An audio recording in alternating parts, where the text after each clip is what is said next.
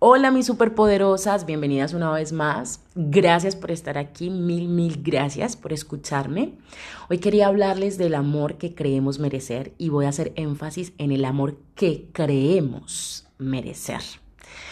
Porque déjame decirte, y aunque te va a sonar fatal, aunque vas a decir, aleja, ya me estás echando la culpa, no te lo digo para que te reproches, para que te des látigos. La verdad es que la culpa es la emoción más inútil que puede haber y yo también he estado en tu proceso, yo también estoy en un proceso de reencontrarme conmigo misma desde otra faceta como es la soltera.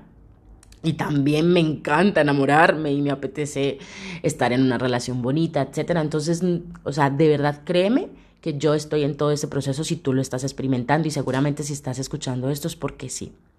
Si estás viviendo una relación tóxica donde te sientes sola, donde te sientes abandonada, donde estás aburrida, donde no la dejas por el que dirán.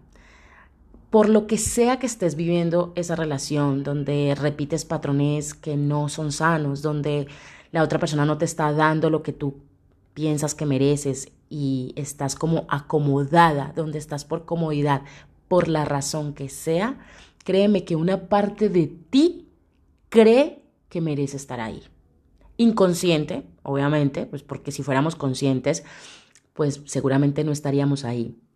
Pero hay una parte inconsciente que está segura de que ese es el amor que tú te mereces.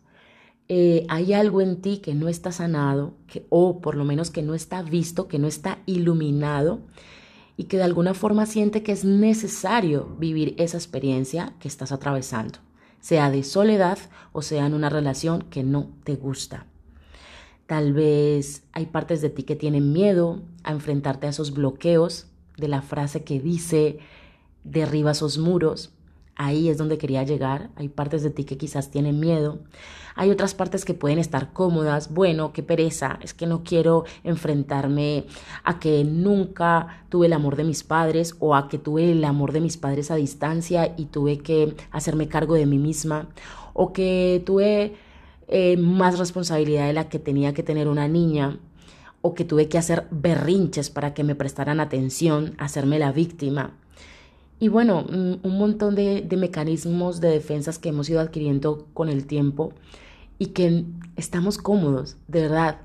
Hay gente que se adicta al sufrimiento y que se adicta al drama y eso también es una adicción y que no les apetece salir de ahí como porque tienen que enfrentarse a situaciones incómodas y entonces yo repito situaciones a nivel sentimental muy parecidas, me topo con patrones constantemente y no me hago cargo de esa parte interna, sea por miedo o sea por mm, comodidad. Bueno, pero hay que ser consciente de esa parte.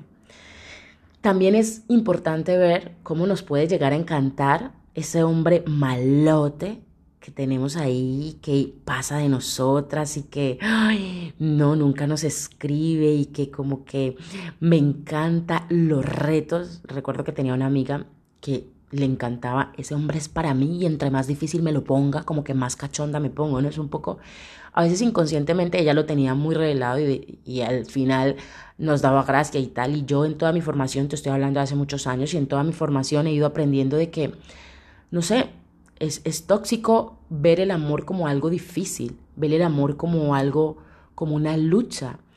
Las relaciones que son sanas fluyen, fluyen. Al principio obviamente está el tonteo y el que me llamas, no me llamas, te escribo y no me escribes, etcétera, ¿no? Pero luego no puede ser así. O sea, eso tiene que tener una parte de caducidad, ¿vale?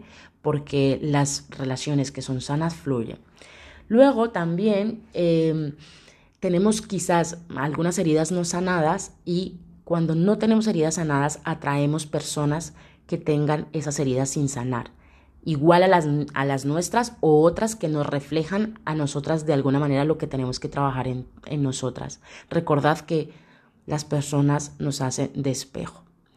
Entonces, sí, puede que a mí me guste el chico más malo del barrio, pues porque me genera un reto y porque he crecido con la idea de que eh, todo, todo necesita un sacrificio, nada me es dado porque sí, eh, necesito de alguna forma ganarme las cosas y no me siento merecedora de toda la abundancia y de un amor bonito y sano sin, sin que me genere lucha, sacrificio y dolor.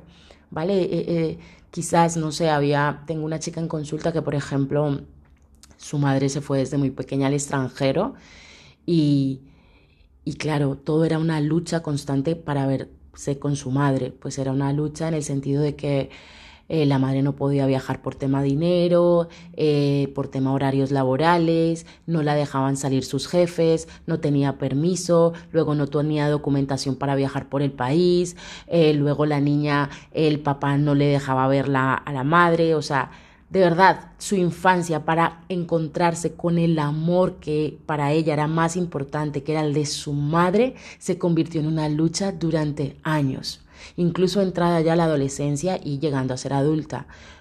Obviamente esta mujer relacionó que el amor necesitaba ser así. Entonces yo tengo que lucharte y yo tengo que ganarte y, y, una relación de pareja se, se, se vive desde esa forma, ¿no? Desde que yo tengo que estar haciendo constantemente para conseguir tu amor. Entonces eso es importante a tenerlo en cuenta. Y otra parte que quería eh, llevarle un poco de luz, porque recuerda que yo aquí no te doy herramientas, mujer, yo te digo las herramientas que tú tienes o por lo menos me encanta hacértelas ver. Es esa romantización, no sé si la palabra existe y es válida, para lo que quiero decirte. Es como esa forma de romantizar las relaciones y de que tenemos que estar enamoradas todo el tiempo y de que el amor se vive con el corazón. No, porque tal vez tú, eh, el corazón te está diciendo que sostengas esa relación que es tóxica para ti y el corazón te dice que sostengas esa relación que donde el otro te pega, te maltrata, etc. Con el, amor no es suficiente muchas veces. Entonces necesitamos aquí integrar alma, mente, cuerpo, espíritu y corazón. O sea, el corazón es el que nos dice, no te preocupes, tú te mereces eh, comprarte toda la tienda, vete de compras, gástate todo el dinero, etc. O sea, a ver, si sigo mi corazón, me puedo quedar pobre en menos de dos días en cuanto reciba mi sueldo. Y luego hay otros extremos, y es que si sigo mi mente, todo lo calculo, todo lo analizo, eh, puedo quedarme absolutamente sola porque pienso que ninguno está a mi altura. Entonces, a, ver, ahí necesitamos un equilibrio. Y esta es la parte en la que yo insisto tanto en bajar nuestras emociones del cuerpo, en sentir absolutamente todo. Mira, también había un caso de, de un chico especialmente con el que tengo consulta eh, y es que le incomodaba mucho llamar o eh, demostrarle cierto afecto e interés a una chica en concreto al que él estaba tremendamente enamorado por ella. Pero pensaba que, bueno, que, que, que, era cosa de su ego, que era cosa de su orgullo, etc.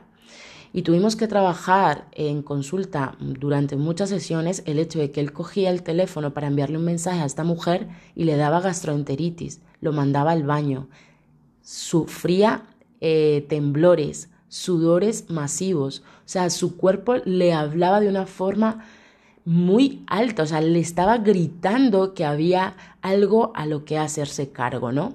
Y este hombre pues eh, integró su energía masculina desde la infancia, pues porque creció con una idea de que los hombres tienen que ser eh, los que los que no demuestran, los que son fríos, los que son calculadores, los que eh, no tienen sentimientos, los que no pueden dar el brazo a torcer, los que tienen que mantener el ego y el orgullo, etc. Y a él y él toparse con una relación donde se estaba enamorando y estaba sintiendo como que perdía su poder, para él era traicionar la lealtad hacia su familia masculina, ¿no? Hacia su padre, tíos que le inculcaron eso de que tú eres el macho y, aquí tienen que venir las tías detrás de ti, ¿no? Entonces era como traicionarse a, él mismo, iba en contra de la identidad que se había creado. Entonces imagínate que parece, no, pues yo quiero un amor bonito y, tú dices, lo voy a manifestar y haces el ritual, la vela y, y todo lo que tú quieras y vas donde la tarotista y le dice, bueno, ¿cuándo va a llegar el príncipe azul? Y le dice, en un mes, mamita, relájese pues igual no. O sea, de verdad que esta parte la necesitamos integrar. A veces necesitamos ir hacia adentro y saber cuáles son esos muros, cuáles son esos bloqueos, cuáles son esas creencias que nos están impidiendo conectar con el amor. Porque esto lo he dicho en otras ocasiones y lo siento tener que volver a repetir y es el hecho de que aunque yo tenga enfrente de mí el mayor príncipe azul, el hombre maravilloso, atento y detallista que yo quiero, no lo voy a ver. Si yo no tengo mi vibración, mi energía cuidada, si yo no estoy trabajando en mi mundo interno, si yo no me doy eso que pido, no lo voy a ver. O sea, el hombre puede estar ahí en mis narices, compañero de trabajo, mi vecino, el chico de enfrente, el chico de la frutería, y no lo voy a ver, porque o estoy identificándome mucho con un ideal, de, hombre que quiero para mi vida y no salgo de ese papel. Oye, mira, a mí me gusta el morado. Sí, pero el azul es bonito. No, pero a mí me gusta el morado. Si no, si no nos abrimos a, a conocernos a nosotras mismas y ver por qué hay tanta limitación y tanta inflexibilidad, si no nos conocemos, si no vamos a, hacia adentro, si no trabajamos profundo, podemos quedarnos así toda la vida y de verdad es tóxico para nosotros porque nos está impidiendo realmente disfrutar de un amor sano y ver las grandes oportunidades que tenemos cada día y con las que nos encontramos. Esa falta de decisión que tenemos las mujeres al tomar iniciativa también es una creencia limitante de nuestra cultura. O sea, yo llamarle, o sea, yo invitarle, o sea, yo tomar la iniciativa, oye, me gusta. No, no, no, no, no, perdón, yo estoy acostumbrada a que vengan detrás de mí. Uf, pues hay que darle un poquito la vuelta a las cosas, arriesgarnos porque eh, definitivamente cuando queremos algo necesitamos hacer cosas que nunca hemos hecho. Así que te amo, gracias por estar aquí y a ponerlo todo en práctica. Recuerda que eres inmensamente poderosa.